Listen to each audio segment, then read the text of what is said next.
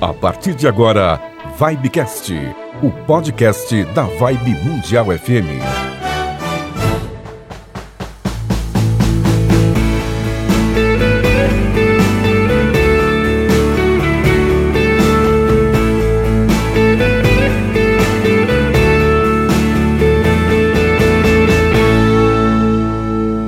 Muito bem, estamos de volta com o nosso Vibecast, o podcast da Vibe Mundial FM.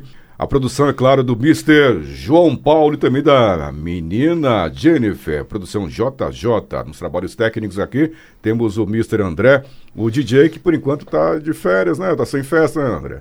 Só tá, tá, tá, trabalhando aqui, né? Ainda bem que você ganha 20 mil aqui. Opa, falei o salário do André. Caramba, meu, não era pra falar isso, cara. Mas tudo bem, agora já foi. Feliz ano novo para você, para todos vocês aqui da, do, do nosso Vibecast. E vamos começar o, o ano fazendo uma série interessante sobre finanças, sobre economia. Então vamos falar de finanças e uma coisa que entra nas finanças é a questão também do plano de saúde, né, de investimento, o que você vai fazer, porque acaba sendo investimento de certa forma, né?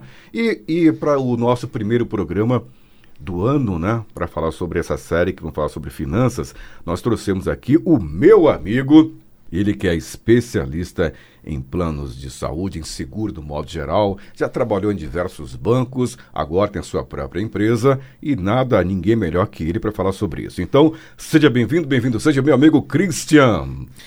Obrigado, Toninho. É um prazer estar aqui com você e espero poder ajudar e agregar em termos de conhecimento. Ah, como sempre, Christian Blazina, que é da Blazina Corretora, né? Que está em Osasco, é isso, né, Christian? Exatamente, na Avenida dos Autonomistas. Rapaz, eu te conheço faz tempo, hein? Conhece. Eu tinha cabelo, eu, eu tinha cabelo, seus cabelos eram pretos. Era, agora já, tá, já tá branco, já, já tá grisalho já. A parte boa é que o tempo passa para todo mundo, né? Mas você ainda tem cabelo, eu não tenho mais, oh, coitado, mas tudo bem. Uh, ô, Christian, você que realmente é profundo conhecedor. Primeiro, feliz novo para você, tá? Para você, para Keila, o pessoal todo da corretora lá. Um grande abraço a todo mundo. Obrigado para você também, família, para o pessoal da rádio também. Um ano cheio de felicidade e saúde. Amém para todos nós, é isso aí. E como é que foi, antes da gente entrar nessa questão toda, como é que foi o teu ano de 2020, Cristian? Apesar, claro, alguns setores sofreram muito, né? Outros nem tanto. Como é que foi nesse 2020? Vamos fazer uma, uma, rápido, uma rápida retrospectiva aqui, para depois começarmos o assunto que já faz parte também, logicamente.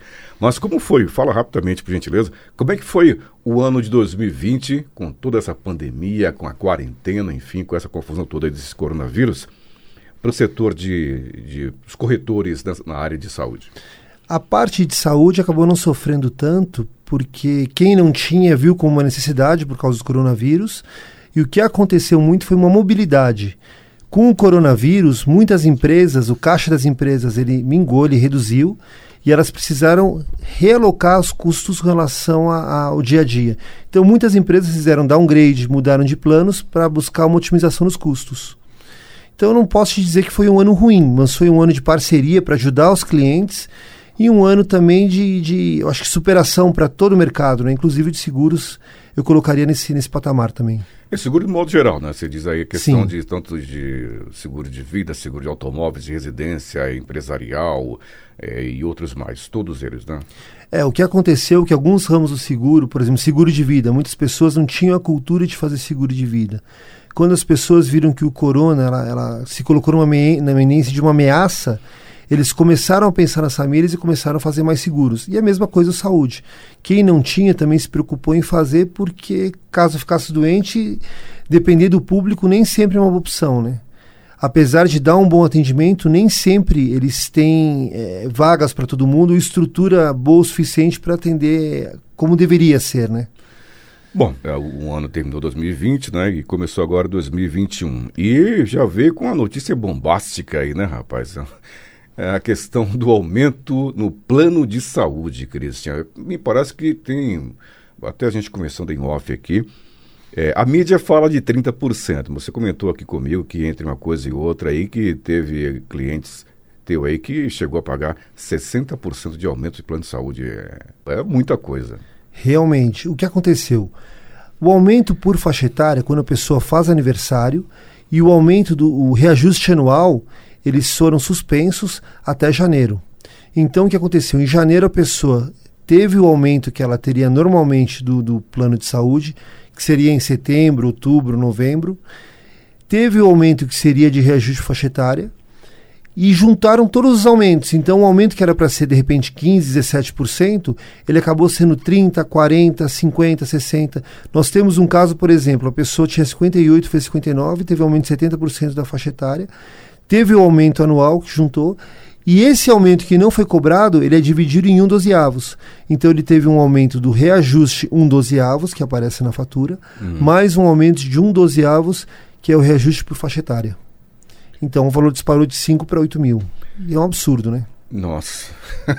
o João tá rindo à toa porque falou, não, eu pago. O André também estamos rindo à toa, né? Porque tá bom, né?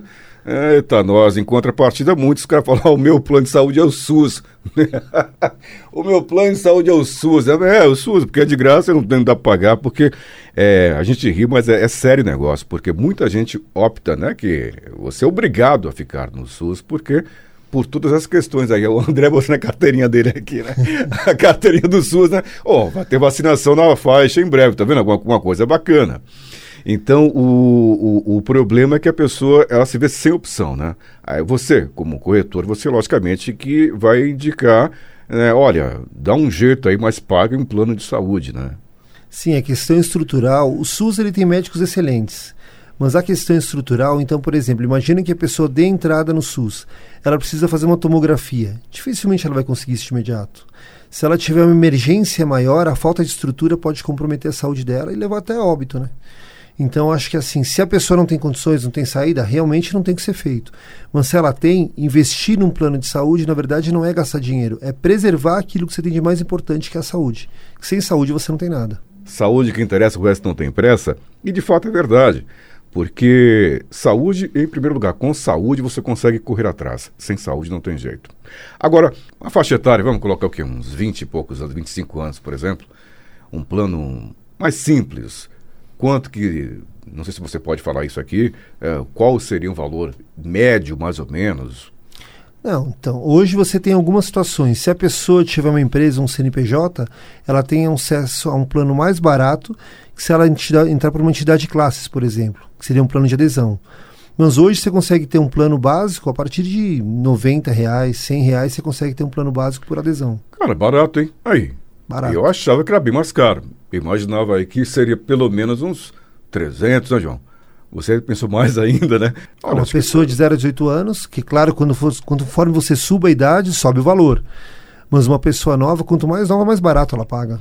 Ah, então acho que ó, você ouvinte, aí você que está nos acompanhando, olha, então já começar a mudar a seu, sua forma de pensar, né? Você que assim como eu achava que tinha que ser a partir de 300, 400 reais, que aí sim ia ficar difícil para você pagar um valor, porque afinal, cada um, logicamente, não sei quanto que você, ouvinte, ganha, mas vamos colocar um salário médio que você ganha uns dois salários mínimos ou um salário mínimo e meio. Poxa, tirar 300, 400 reais é ruim, de repente alguém que paga aluguel também. Mas 90 reais dá para apertar um pouquinho e pagar, né? Sim. E fazer um plano aí. E, e, um familiar, vamos colocar assim uma média, a pessoa que tem... Vamos falar que a pessoa tem um PME, ela consegue fazer um plano de repente com 400, 500 reais, depende da idade, né? Para a família. Para a família. Um, um casal, casal, com um filho, filho, por exemplo, pode chegar hum. com uns 500 reais e pagar tranquilamente. Tendo um CNPJ. Sem CNPJ ficaria um pouco mais caro. Pois é, isso que é interessante, rapaz. Por que que os planos hoje, eu percebo já há alguns anos, que os planos, eles não, parece que não têm interesse em fazer um plano de saúde, as dicas operadoras de plano de saúde, elas não têm interesse em fazer um plano para a pessoa física. Por quê? Por que isso? As regras para pessoa física e jurídica são diferentes. Quando você fala em pessoa física, o aumento é determinado pela ANS.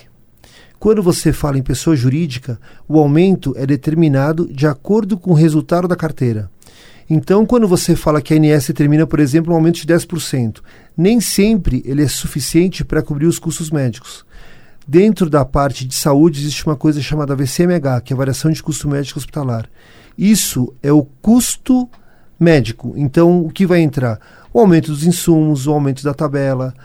O sinistro também é computado dentro, então é o VCMH mais o sinistro. Então, se você teve uma utilização da carteira de 80%, por exemplo, você vai repassar isso, o custo, para todos os participantes. A base do seguro é mutualismo, então você vai dividir entre todos os participantes o prejuízo.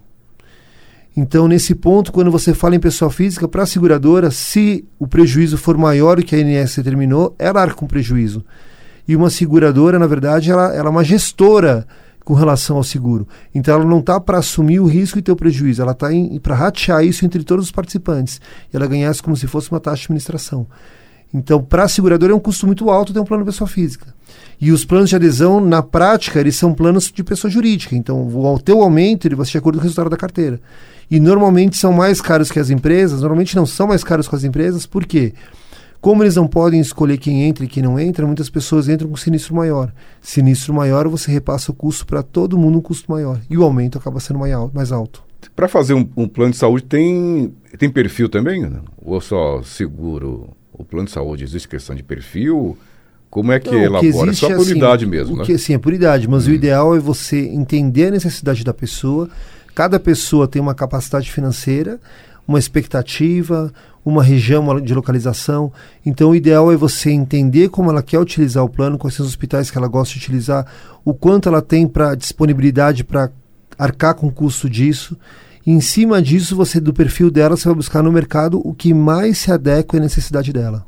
Mas qual a, a, a função é, da corretora de seguros? Na verdade, o trabalho se divide em três etapas. No primeiro hum. momento seria isso, ver o hospital mais próximo, ou e também ver hospitais que a pessoa goste. De repente, você vai fazer uma cirurgia letiva, você não quer fazer no hospital perto da sua casa, você quer fazer no hospital num Samaritano, num é, São Luís. Aí, nesse caso, realmente, é Então, é claro. assim, as duas coisas. Você vai pegar as duas coisas.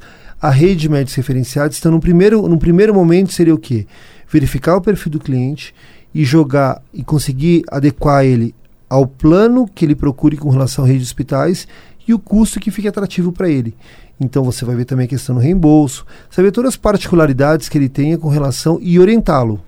Tá? Então nessa primeira parte é consultiva. Na segunda parte a gente vai para a precificação. Aí a gente vai buscar todas as opções, vai mostrar para ele questão de reembolso, questão de custo e ele vai escolher o que mais se adeque. E na terceira situação, nós somos os representantes do segurado nas seguradoras. Então a nossa função é resolver todos os problemas. Então a pessoa marcou uma cirurgia, não foi liberado, nós vamos intervir. Ele quer saber se tem cobertura ou não, nós vamos intervir. Existe uma questão financeira, ah, paguei não foi baixado, nós vamos intervir. Então todo o problema que ele tenha com relação à seguradora ou à operadora de saúde, a gente sempre vai entrar e vai resolver para ele. É essa a principal intenção. Então, assim, a questão do corretor de seguros é uma relação de confiança. Isso é verdade. Eu não conheço nada, não conheço ninguém e eu quero fazer um plano de saúde. Só que eu não conheço nenhuma corretora. Como saber, ai, mas alguém me indicou o Joãozinho da Silva. Então, como é que vou saber que essa corretora, que esse corretor está ok, que a pessoa é idônea, que a corretora está tá, tá na linha, está tudo em dia, está tudo certo? Como é que eu faço de algum lugar para pesquisar isso, Patrícia? Toda corretora de seguros habilitada realmente, que ela tenha disponibilidade, que ela tenha é, autorização para exercer a função, ela é registrada na SUSEP. Então você consegue, ou pode pedir o número da SUSEP para ele, ou pode entrar, pedir o número da corretora e verificar no site da SUSEP. E lá vai estar constando que ele que ele realmente é habilitado, né? E também quando for contratar, entender como é o trabalho dessa pessoa. Se ela vai fazer o plano para você e acabou a responsabilidade dela, se ela vai te dar suporte no pós-venda, porque a grande questão, a contratação não é mais difícil. Claro, a consultoria é importante, você tem que entender o que você o que você está contratando, buscar o produto que seja realmente é, que te atenda realmente da forma que você busque.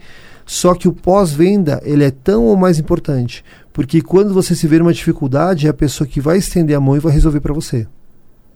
Muito bem. Então, realmente, aí você que está com dúvida, então vai, entra no site da, da aí você vai ter a informação sobre a seguradora que você está pensando, na corretora que você está pensando em fazer seu plano de saúde, até mesmo seu seguro.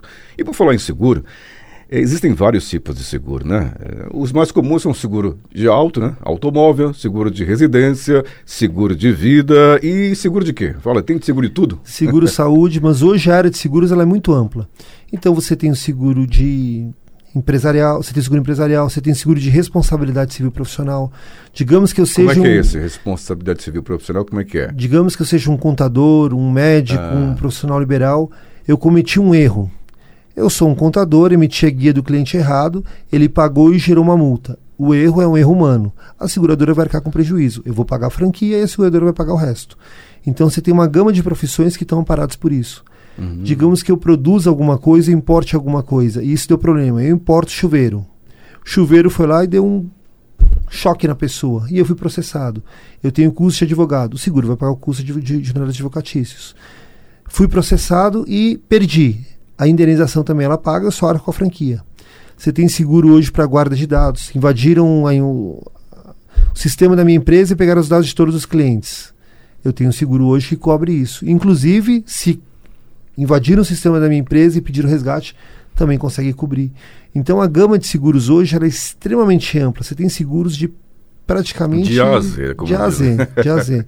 A previdência privada hoje, que é com relação à parte de finanças, que é o futuro, era dentro de, de seguros também.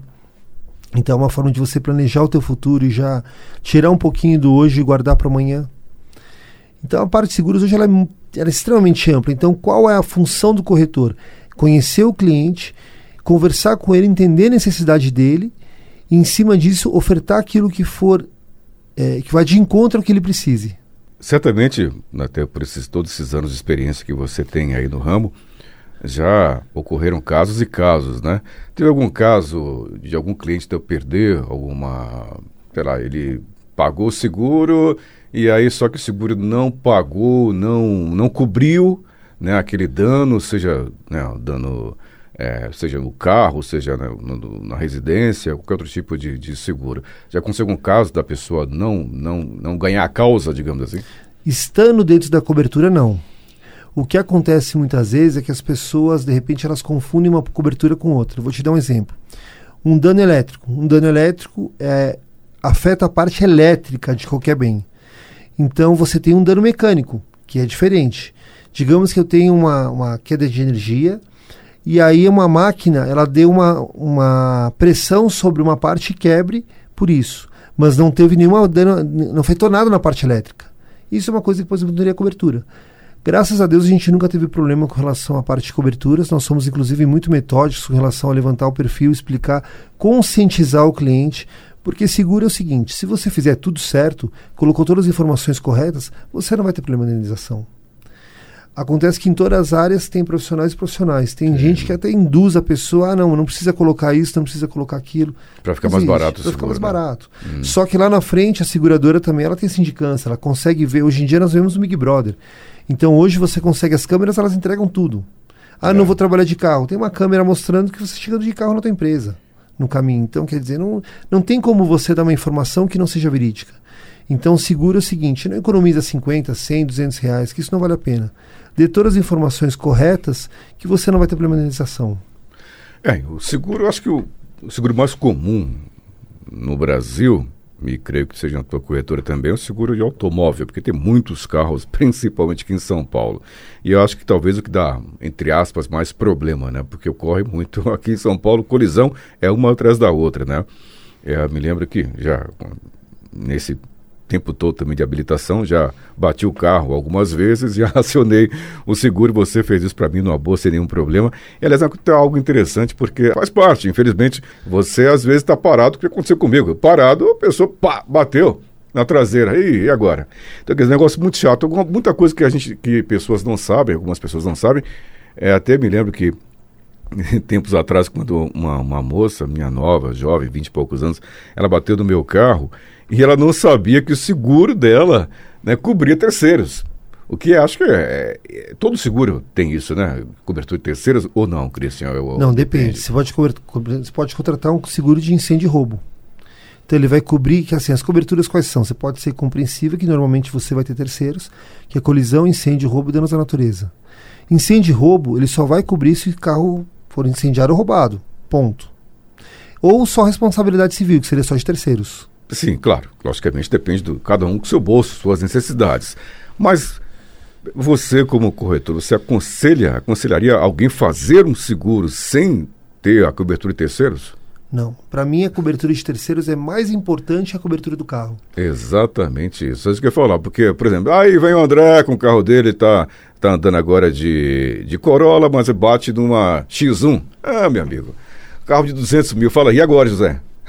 Para-choque, 5 mil reais. Então, eu acho que fazer é, é uma economia meio que burra também. Eu, assim, não sou corretor assim como você, mas você é corretor sabendo aqui eu, mas eu também não aconselho. Né? O Jota, você que vai pegar sua, sua, sua Mercedes agora, né? Tá só de GLA, tá, tá podendo Jota, viu, André? Morro de inveja.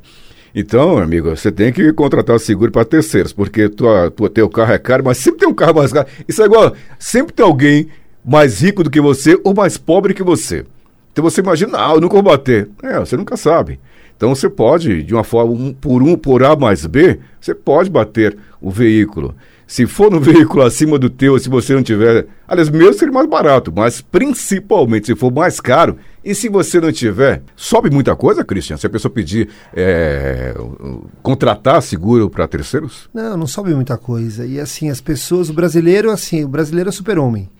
Ele não bate, ele nunca acontece nada com ele, ele não morre, não tá assim, o brasileiro tem um, viu, André, ele, não, ele não antecipa o problema. Hum. Então o que acontece? Ninguém vai sair, hoje eu vou bater o carro, não, mas imagina você está dirigindo, uma pessoa te fecha, você vai desviar e pega o carro do lado. Imagina que você está numa estrada, estoura um pneu e você pega outro carro. Ou então você pega um lençol d'água, o carro perde controle e você colide com outro carro. Então ninguém sabe o que pode acontecer. Sim. Nós já tivemos casos que inclusive aconteceu exatamente assim. A pessoa foi fechada, quando ela foi desviar, ela pegou três carros. Nossa. Se ela tivesse, por exemplo, 50 mil de Eita, cobertura para terceiros, não teria coberto. Ela teria pago mais de 20 mil reais do bolso. Então, por ela ter uma cobertura significativa, no caso ela tinha 100 mil, conseguiu cobrir todos os carros. Então ela foi precavida. E aí eu volto a dizer, às vezes a pessoa quer economizar lá 50, 100 reais e acaba pagando um valor exorbitante se acontece algum problema maior. O seguro, ninguém contrata para utilizar. As pessoas contratam com uma Sim. proteção de algo que possa acontecer. Então, o ideal, o seguro tem que ser que nem um sapato. Ele não pode ser nem folgado, nem apertado. Então, você não tem que contratar nem a linha que você precise e nem deixar de contratar aquilo que você precisa. Porque muitas vezes você deixa de contratar um guincho maior, aí você fez uma viagem, você está 500 quilômetros, você tem um guincho de 200 quilômetros, você vai pagar 300 quilômetros de guincho. Você vai gastar 600, 700 reais e economizou 30 reais. Qual foi a vantagem nisso? É, verdade. É uma economia boa que nós chamamos, né? Claro. O cara economiza 30, 50 reais e aí tem um prejuízo de 30 mil. E agora, José? Então, quer dizer, é uma situação realmente complicada que é importante você, ouvinte, acompanhar, saber disso, né? Porque, principalmente para marinheiros de primeira viagem, um cara que nunca teve carro ou que pretende comprar um carro agora, primeiro, tem que ter um seguro. Isso é básico. Agora, os jovens, pro- o seguro para o jovem, não só jovem de idade, mas também aquele que, tá, que tem habilitação nova, costuma ser mais caro, é isso? Isso é, é de praxe ou não? De idade, sim. De habilitação, não. O que acontece quando a pessoa, assim, a seguradora, ela trabalha com estatística. De 18 a 25 anos é o maior número de incidentes no seguro, seja em roubo ou seja em colisões. Então, obviamente, o seguro vai sair mais caro. Conforme a pessoa vai avançando e tendo uma experiência que ela vai adquirindo bônus, o seguro tende a ficar mais barato. Ô, ô, ô, Jota, você. É, você já como está com seus. É, quase, quase 30? Chegou no 30 já? Tá 30? Pois é, você está pensando em pegar agora a sua Mercedes, então, quer dizer. Aí beleza. Então você não vai ficar. O 30 já está. Já tá Não, já mais. dá a- de boa, já dá tá de de boa. boa, tá de Já boa, tá mais suave aí, tranquilo, tá vendo? mais- Tranquilex, né, tá vendo? Então, oh, aleluia, né? Agora, essa questão tem também um outro detalhe que vai o perfil, né, Cristian? Também tem que ver se esse jovem, ele, além da, da pouca idade, tem também a questão se, se é, é universitário, se ele estuda, né, manhã, tarde e noite, que tudo isso também eleva o valor do, do seguro, né? Sim, são três fatores, na verdade, que costumam precificar o, o, o seguro para maior e para menor. Seria o perfil, e o perfil entraria a idade também da pessoa, seria o score que ela tem no CPF, isso também conta, e também o tipo de veículo. De repente, de um modelo para o outro, você tem uma diferença de valores absurdas. Então, o ideal, antes de comprar o veículo, cota o seguro, vê se o seguro cabe dentro do bolso. Se não couber, ficar muito fora, analise outros veículos. Às vezes, de um veículo de 5 mil seguro que se torna inviável, você tem um veículo da- semelhante a ele que você vai pagar 2, 2,5. Pois é, isso que, ó, é, essa seria a segunda pergunta, né? Até que o- a produção passou aqui para perguntar por que, que o seguro de um carro é X, o do outro que é similar é Y, e por que que o carro, às vezes, ele é mais caro que a, ao que todo mundo pensa o seguinte, ó, meu, se esse carro custa 100 mil, o seguro é absurdo. Se esse carro custa, ah, mas o carro custa, então pegar um carro de 30 mil, que é, o seguro é baratinho, porque é o, pelo valor do carro, mas a conta não é bem essa, né? Não é questão só do valor do veículo, mas é o que? O índice de roubo? Por que, que muda tanto? Dois fatores. Um, o valor das peças. Então, se a peça é muito cara de uma montadora, ela tende a ter um seguro mais caro. E segundo e principal, que constitui a maior parte do preço do seguro, é o fator roubo. E aí, assim, normalmente o carro popular, proporcionalmente, ele acaba sendo mais caro. Por quê? É um carro que ele tem mais carros no mercado, ele acaba sendo mais roubado porque tem um comércio maior de peças paralelas. E aí acaba virando uma ciranda. Então, uma pessoa que vai lá e compra uma peça no desmanche, ela não percebe que ela está fomentando, às vezes, o roubo do próprio carro dela. É. E ela está pagando mais barato numa peça, mas ela paga mais caro, por exemplo, no seguro. Aumentou o índice de roubos, a seguradora vai repassar. Combined. Então, eu arrecadei, sei lá, 10 milhões de prêmio daquele tipo de modelo e eu paguei 11, ele vai ajustar para cima. Como o contrário é verdadeiro. Muitas vezes um carro ele tem um sinistro menor, ele vai reduzindo, ele vai reduzindo o preço do seguro também. A recíproca é verdadeira. Pois é, pessoa leiga. A conta é simples. Se o carro é caro, o seguro é caro. Sim, de fato é. Mas não é um, um fator predominante, como você bem disse. Né? Tem a questão também índice de roubo e valor de peças. Mas realmente, o Gol, por exemplo, né? o Gol. Se, as Gol só não, Volkswagen, modo geral, é caro o seguro, né, rapaz? Dependendo é. Dependendo. Para o T-Cross, por exemplo, já não é tão caro, tão absurdo. Pois é, mas... Você tem a questão do modelo do veículo também. É, o pessoal sempre fala do Gol, outro carro que o pessoal acha que o seguro é caro também, o pessoal sempre fala do, do HB20, né? Dizem que é um seguro meio... Né? É, é, o Golf é, já é até o Golf entra a questão, né? O Golf entra a questão do esportivo. É. Então o esportivo é o perfil da pessoa. Quando você pega um carro esportivo, a pessoa não compra um carro esportivo para andar 20 por hora, né? Então a tendência de você ter colisões nesses carros acaba aumentando, né? Agora, qual o seguro mais caro que tem hoje lá? O valor do carro, 930 mil, prêmio 18 mil. Ah, tá. Nós, hein? Morro de inveja, André, fala aí. Ei, João, você tá querendo comprar o seu Mercedes ainda, meu querido? Pensa. Cara, 18 mil cruzeiros, como dizia o Sicilione, nosso, nosso ex-diretor aqui falecido, ele falava cruzeiros, 18 mil cruzeiros, rapaz, é um carro, né? O seguro, o seguro do, do carro é um outro veículo, né, meu? Brincadeira, 900 mil, rapaz, é, brinca, 18 mil reais o seguro. Brincadeira, né? Não é fácil, né? É, mas é, tudo é questão de bolso, né? Sim. O cidadão tem dinheiro para pagar 900 mil no carro, 18 mil para ele é fichinha, convenhamos, né? É, 900 mil, 18 mil dá menos de, de, de 10% do valor do carro. E essa questão que nós falamos de seguro, o que, é importante a pessoa também se atentar? Hoje em dia, muitas pessoas estão comprando carro PCDs, que são pessoas com deficiência. Isso. São carros com isenções. As seguradoras, muitas seguradoras, elas pedem o enquadramento correto desse seguro. Enquadrando corretamente, a seguradora vai pagar o valor do carro, a FIP de 100% para o segurado, e ela vai arcar com os impostos. Então, na prática, é como se a pessoa estivesse contratando 125%, 130% do valor do, da FIP do veículo. E que nós pegamos muito que tem pessoas que elas não contratam isso corretamente e elas estão correndo risco. Se ela tiver um sinistro, por exemplo, ela vai receber o valor do carro, menos os impostos. Porque tem muita gente realmente, virou festa, virou febre esse negócio de comprar carro PCD.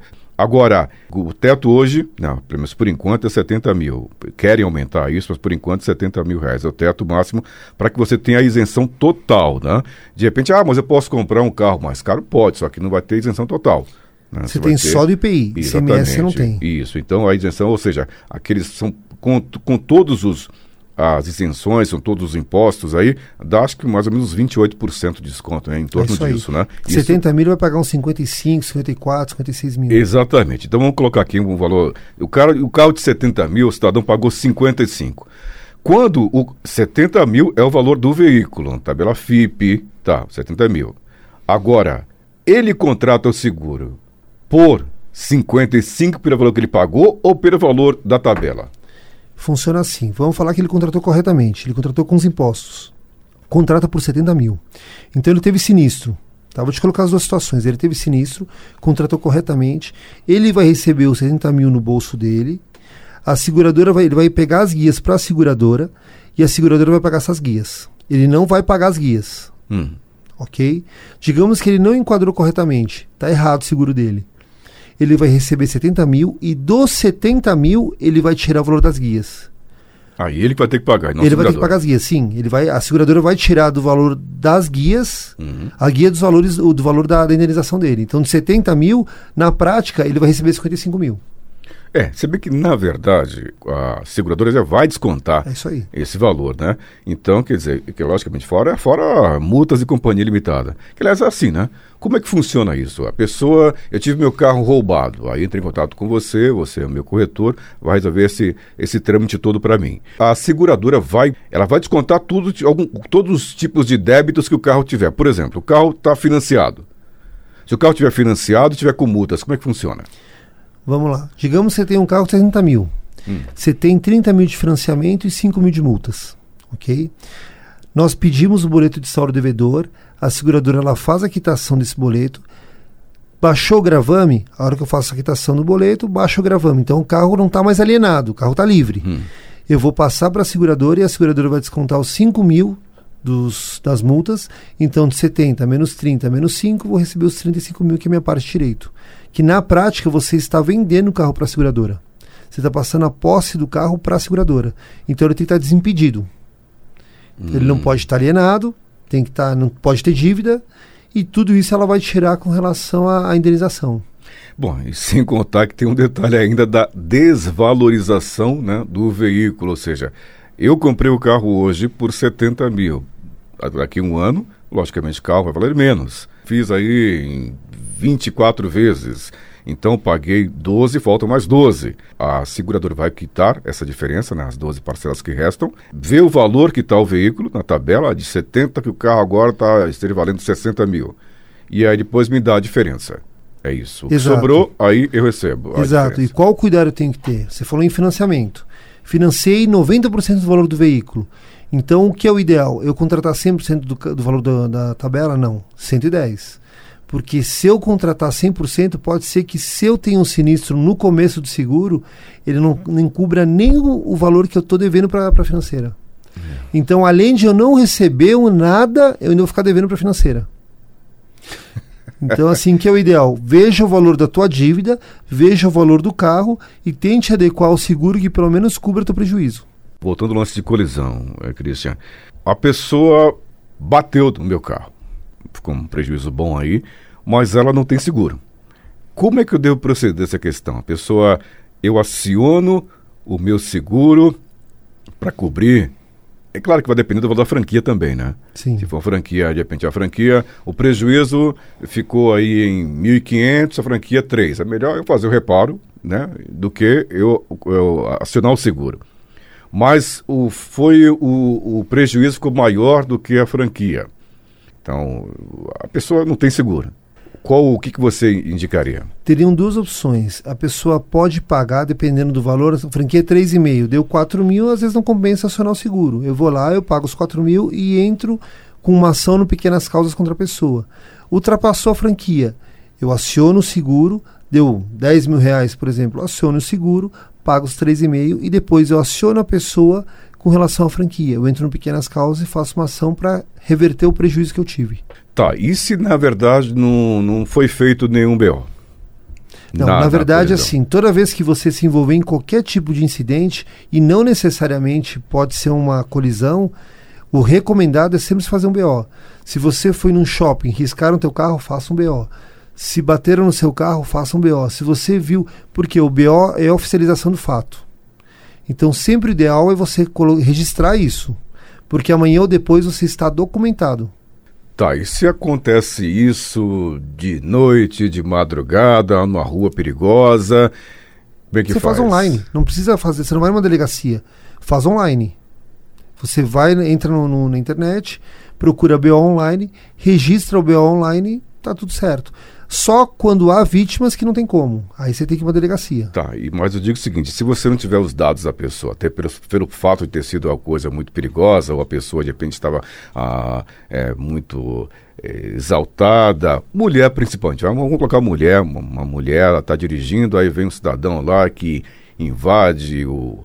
Uh, o farol vermelho, alguma coisa, ou alcoolizado bate no carro, uma rua perigosa, região perigosa, de noite, que ela não não por medo, né? Ela por receio, ela não não pega os dados né, do, da pessoa infratora. Como é que faz esse negócio? Se ela não tiver, ela vai pagar a franquia, consertar o carro dela e como ela não tem os dados, ela não consegue regressar contra a pessoa. Se ela pegou a placa, ela já vai colocar no BO. Ela não precisa nem se dispor com a pessoa.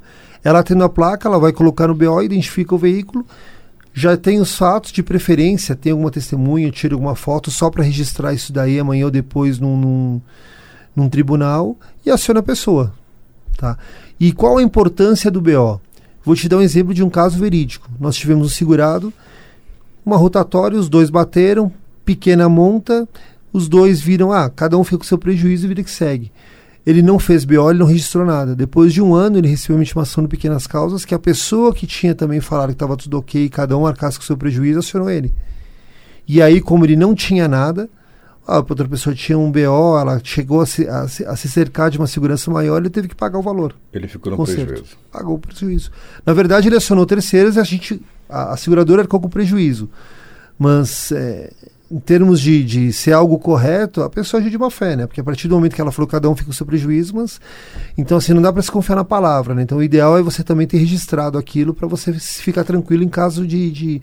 Amanhã depois a pessoa adicionar, a pessoa. Inclusive, mesmo passando a vigência da pólice, a pessoa tem cobertura. Porque o fato aconteceu antes do término da pólice, hum. término de vigência. Ô, João, alguma dúvida? Você principalmente que está pensando aí? Perfeito alguma coisa, alguma dúvida, ah, para quem vai pegar seu, seu primeiro carro, o que, que posso, se posso isso, posso aquilo, nenhuma dúvida? 100% até agora. Fala aí, André, nenhuma dúvida? Tudo certinho? É, o Christian, é, esse camarada é fantástico.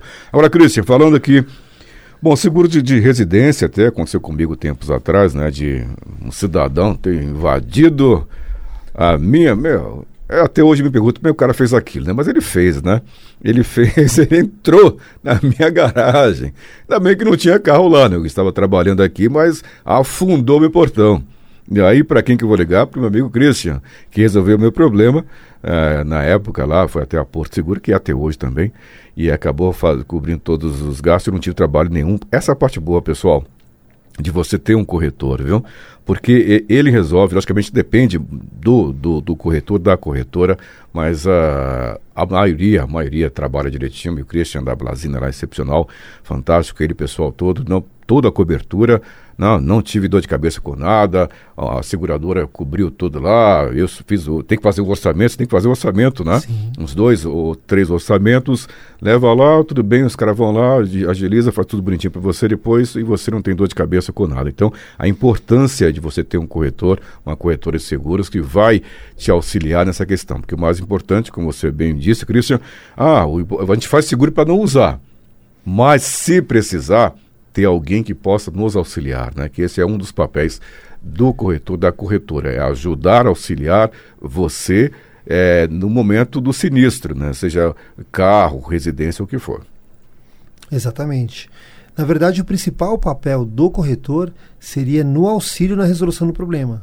Porque a questão de preço, hoje em dia, você poderia entrar numa, num site, entrar, calcular e, e ver o valor e fechar o seguro. Que, aliás, eu vou te dar um exemplo. O grande diferencial de um corretor com relação ao banco é justamente isso. O banco, você ele vai entrar no sistema, ele vai te falar o valor, mas primeiro, ele não tem capacidade técnica muitas vezes para te orientar com relação às coberturas. Então ele vai perguntar o quanto você quer e, e na verdade, por exemplo, o seguro residencial não é o quanto você quer. Então não é o valor venal da casa. O maior erro que as pessoas fazem no seguro residencial é contratar pelo valor venal da casa. Não. Qual a tua área construída? O quanto você precisa para repor o que tem na sua casa? Não é o quanto você quer de danos elétricos. Se cair um raio na sua casa, qual vai ser teu prejuízo com danos elétricos? Qual o tipo de prejuízo você pode ter? Você mora numa casa de esquina, então peraí, uma cobertura de, de, de portões, você vai colocar uma cobertura maior. Se alguém bater impacto de veículos, a chance é muito maior. Você está no meio de uma, de uma. Você está num condomínio fechado, quer dizer, a chance é mínima. Então, conhecer o cliente e as coberturas. E depois também te dá todo o suporte. Porque tem sinistros e sinistros. Ah, pegou fogo na minha casa. Você tem um trabalho de regulação. O valor que tão, a seguradora está pagando está correto? A base do seguro é reparação do bem. Então, o banco ele não quer saber. Ele vai te dar planilha, ele não vai conferir se está certo ou errado, ele não vai chegar num consenso para saber que aquele valor está correto. Por isso mesmo que eu falo a importância de você ter um bom corretor, uma boa corretora, porque para auxiliar, porque o que todo mundo realmente, o que ninguém quer é dor de cabeça, né? A parte mais complicada é isso. Ah, eu tenho seguro, seguro cobre, mas você tem que correr atrás disso? Não, o teu corretor que vai fazer isso para você. E é nesse momento que é de, de fundamental importância, ter alguém para resolver o teu problema, porque o que ninguém quer é isso, né? Aquela dor de cabeça, é igual ligar para central. Ligar para central, os caras embaixo, enrolam, demoram, ah, complicado. Então, então você que está pensando em fazer, faça um seguro sim, seja ele qual for, de seguro de automóvel, seguro de residência, plano de saúde e também uma coisa aqui, tá vendo, Cristian, nós comentamos no início aqui do nosso bate-papo, sobre seguro de vida, né? Muita gente acha que, ah, para que eu vou seguro de vida? Eu vou morrer e quem vai ficar é a família, sim, é a família de fato. Você não pensa nos seus filhos, né? Na esposa, enfim. Então, como essa questão do seguro de vida? Fale um pouco melhor sobre isso, por favor, Cristiano. Se você me perguntasse qual o seguro mais importante que existe, eu te diria que é o seguro de vida. Hum. Um bem você repõe. Você vai lá roubar o teu carro. Você trabalha e compra outro. A tua vida ninguém repõe. Sim. E assim, o mais importante e o mais bonito que se pode fazer é pensar nas pessoas que se ama. É. Então, assim, um pai pensar no futuro do filho, são dois futuros. Se ele tiver condições de manter o padrão de vida, manter a escola que ele estuda, é um tipo de futuro. Se ele não tiver condições, amanhã ou depois a família vai brigar o quê? Para se sustentar. Então, número um, ele vai pensar em que? Morar em comer. A educação não vai estar no primeiro plano. Porque não adianta ele estudar na melhor escola do mundo e não ter que comer. Uhum. Então, o seguro de vida é essencial. E não só. O seguro de vida também é amplo hoje. Ele não vai cobrir só a morte do titular. Não é só a falta dele. Então, ele vai cobrir uma invalidez por acidente. Se a pessoa sofreu um acidente, tiver mutilação, ela vai receber. Ela vai cobrir, ela pode cobrir um diagnóstico de câncer. Então, você tem seguros hoje. Tem um seguro, por exemplo, que é o Seguro Mulher que ele foi criado lá atrás em parceria do IBCC, porque muitas mulheres diagnosticavam câncer de mama, elas tinham que fazer uma mastectomia, elas tiravam a, a, a mama e ficavam traumatizadas, a autoestima da mulher e, e sumia. Uhum. Então diagnosticou o câncer, uhum. o seguro vai lá e ele paga uma indenização dentro da cobertura. Hoje em dia, nós temos muitos PJs, temos muitos profissionais liberais, muitos autônomos. Se a pessoa ficar doente, pega o Covid. A pessoa ficou com Covid, ficou lá 15 dias afastada, 20 dias afastada. 15 dias não, que é a carência. Mas ela ficou 30 dias afastada, ou pegou uma pneumonia, ou ficou sofreu um acidente, vai ficar 60 dias sem poder trabalhar. O seguro vai pagar uma renda mensal para ela até ela voltar. Até que ela tenha condições de voltar. Então a parte de seguros é muito ampla. Mas o principal é o quê? É você repor a falta da pessoa, a, a locomotiva da família hum. falhou.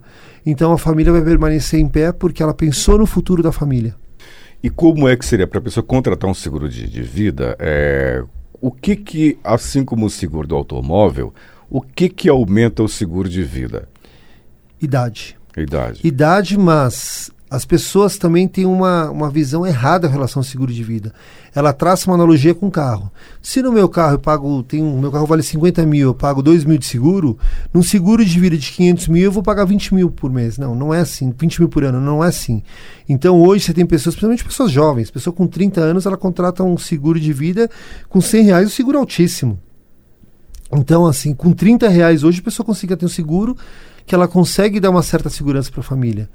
Então, o importante é a pessoa, pelo menos, é, entender como funciona e saber o, o, o, custo disso, que às vezes é muito menor do que ela pensa.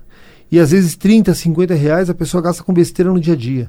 E ela poderia ter um seguro com 30 mil, com 50 mil, com 100 mil, que ela garantiria a família dela e com custo que não nada que, que saia do orçamento. Vamos colocar uma, uma média idade de entre 35 e 40 anos de idade. A pessoa, tanto homem quanto mulher, é, casado, o casado, enfim, com um filho, dois, três filhos. Os filhos aumentam também ou não? Independe. Um filho ou três filhos, quatro filhos, tudo igual? Ou, não. Ou como é feito o cálculo? Se vê a questão do custo de vida que ele tem. Então, como, como, qual seria o correto? Você vê o custo fixo dele. Então, o que, que entraria? Entraria o valor que ele paga, não o financiamento imobiliário, não, porque ele, ele já tem um seguro que vai, que vai cobrir, que seria o prestamista. Mas o valor de escola, manutenção mensal em relação a condomínio, luz, é, água, alimentação, toda essa parte você calcula com, por pelo menos cinco anos, no mínimo. Só que o correto seria o quê? Os cinco anos em relação a isso. A escola das crianças, até elas se formarem, você vai colocar dentro do cálculo. Em cima disso, você vai ter um valor que seria o ideal você contratar. Tá? Hum. Ah, e se eu não consigo contratar o ideal? Você tendo o que você tiver, você já vai ajudar a tua família. O que você não pode fazer é não ter nada é, que deixe a tua família totalmente desamparada. Você tem que, claro, você tem que conciliar o valor que vai entrar no teu orçamento. Você pega uma pessoa de 55 anos que quer fazer um seguro de um milhão, vai sair caro, porque 55 anos ela já tem uma idade mais avançada. Com uma pessoa de 30, já não vai sair tão caro. Então, mas isso depende muito da renda da pessoa. Hum, então, o que você vai levar em consideração é o custo de manutenção mensal que a pessoa tem. E a idade dos filhos que também que você vai levar em consideração. Você tem um filho de 3 anos, você vai pensar que ele vai precisar pelo menos até os 22, 23 anos a, em relação a estudo. Se teu filho tem 15 anos, a idade é muito menor, então a necessidade financeira é muito menor. E o que você baliza também? Você vai fazer uma equalização. Muitas vezes a pessoa ela, ela tem uma capacidade financeira de guardar muito grande. Ela não precisa ter seguro de vida? Precisa. Por quê? Você vai fazer uma alternância. Conforme. Hoje eu já tenho 10 milhões, não preciso mais. Ok, ótimo. Você não precisa de seguro de vida mesmo. E muitas vezes a pessoa tem patrimônio, mas não tem liquidez. E esse é o erro grotesco que as pessoas fazem. Ah, eu tenho patrimônio, não preciso de seguro de vida. Tá, mas quem vai pagar o inventário? Hum. Se acontecer alguma coisa. Vamos lá, você vai colocar inventário. E aí, quem vai pagar a conta? Você ter patrimônio significa ter liquidez. E pior, você tem o patrimônio e não pode vender, porque enquanto você não paga o inventário, você não pode desmobilizar. É, João, tá vendo? E o cidadão como o João aqui, que ainda não é casado, ainda não tem filho. Ele vai colocar o quê? Os pais como dependentes? Você tem uma irmã ou duas irmãs? Uma irmã só, né? Então, como seria o cálculo em cima do perfil do João, por exemplo? Essa é uma boa questão. Por exemplo, o João tem que ver, tem que ver se ele tem necessidade ou não. Se o João falar assim, olha, João, você ajuda na tua casa, você tem um comprometimento da tua renda com a tua família? Sim, é importante.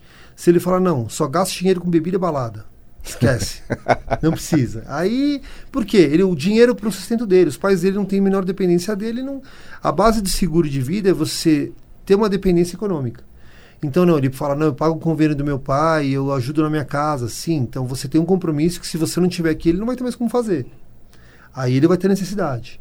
Então, nessa parte aí entra a importância do corretor, é entender o perfil da pessoa e orientar ela se ela tem necessidade daquele tipo de seguro ou não. Porque muitas vezes ela vai falar que quer fazer e você vai falar, olha, você tem certeza? Porque não, você não tem ninguém que depende de você. Então, você quer fazer, a gente faz para você, mas necessidade disso você não tem. Então, muitas vezes o João vai falar para mim, não, não tenho necessidade disso, legal. Mas ele pode fazer uma previdência. Hoje ele é novo, ele pode acumular um dinheiro do hoje para o futuro de amanhã. Então, no caso dele, é mais importante que seguro de vida é um, a previdência privada. Depende.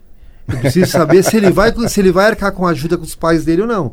Se ele falar que não, não ajuda meus pais e todo o dinheiro é meu, não tem necessidade de seguro de vida.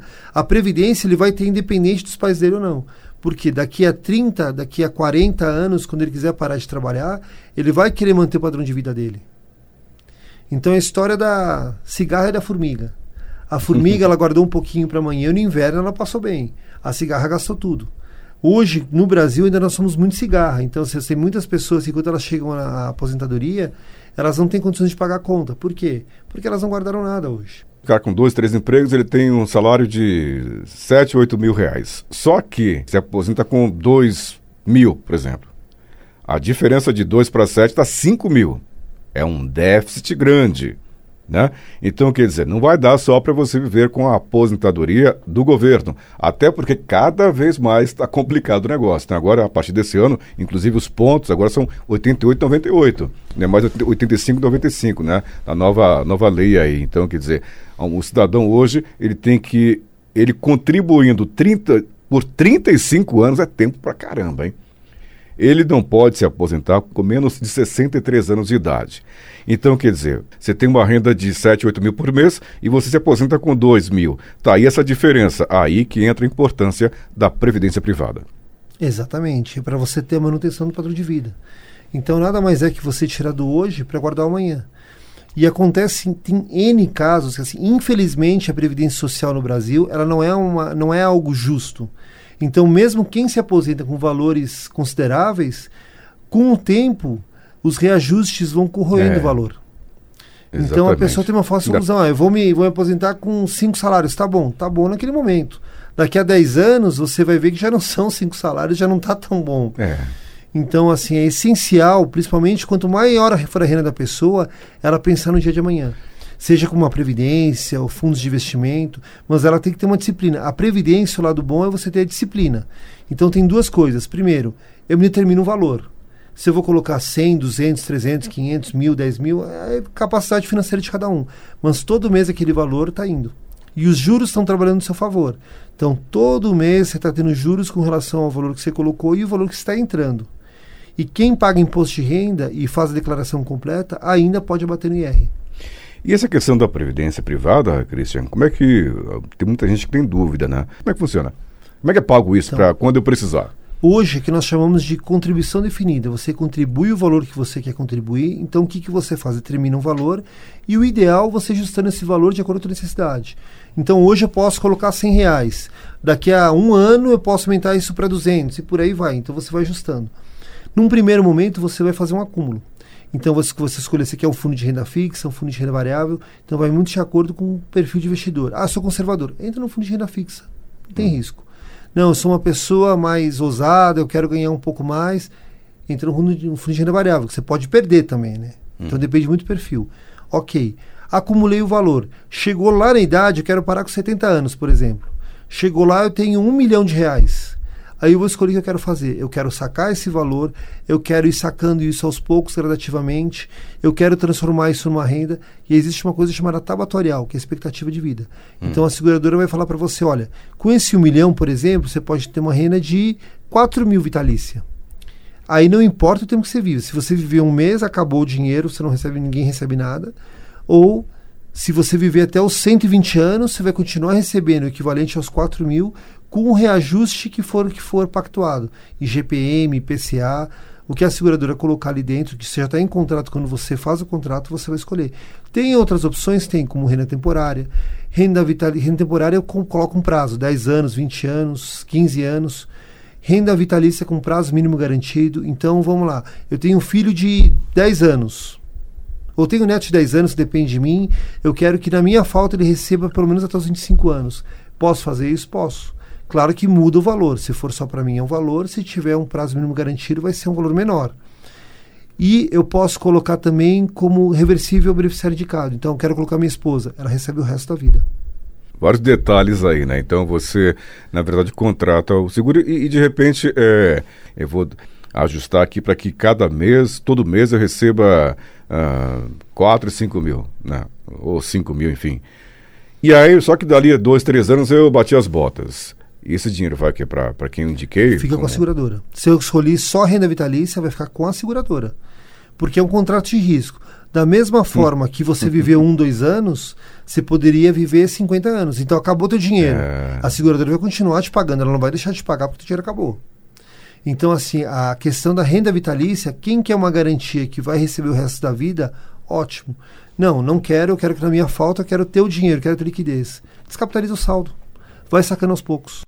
Estamos aqui hoje com o meu amigo Christian Blasina, da Blasina Corretora, falando sobre seguros do modo geral. É, você realmente deixou todo mundo sem dúvidas, hein, Christian? Porque esclareceu bem todos os tipos de seguros, seguro de, falamos de seguro de residência, de automóveis, de vida e seguro empresarial, de plano de saúde, de pre previdência privada, enfim.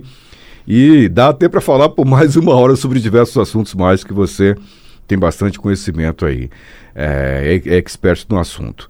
Mas vamos ficando por aqui. Eu quero que você, por gentileza, passe aqui os contatos da Blasina Corretora. Você está em Osasco, né, na cidade de Osasco, mas atende o Brasil inteiro. Se você tiver, ah, eu estou longe. Nós temos clientes no Pará, nós temos empresa que nós atendemos na Bahia, no, no, em Santa Catarina.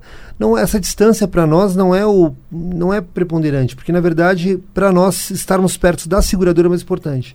Se tiver um problema, tem que acionar a seguradora.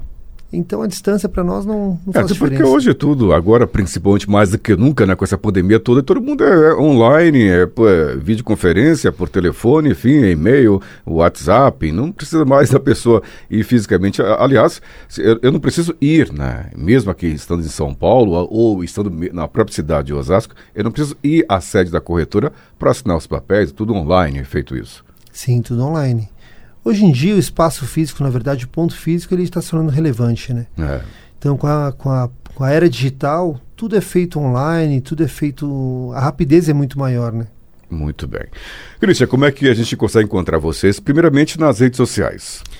Nas redes sociais nós estamos como Blazina Corretora, Blazina com Z, B-L-A-Z-I-N-A.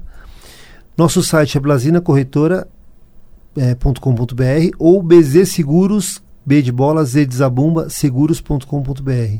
E o nosso telefone é 3683-7889. Repita. 3683-7889.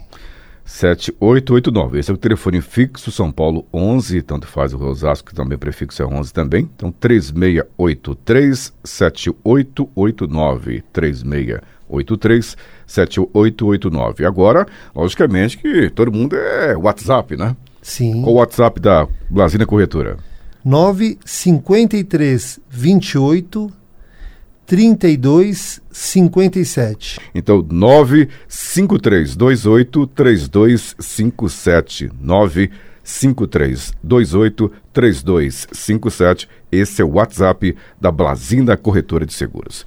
Cristian, muito obrigado. Prazer tê-lo aqui conosco. Em breve vamos pegar aqui um, a gente fazer uma outra entrevista é, também na frequência da, do FM 95,7. Muito obrigado. Eu que agradeço. Foi um prazer enorme estar aqui com vocês.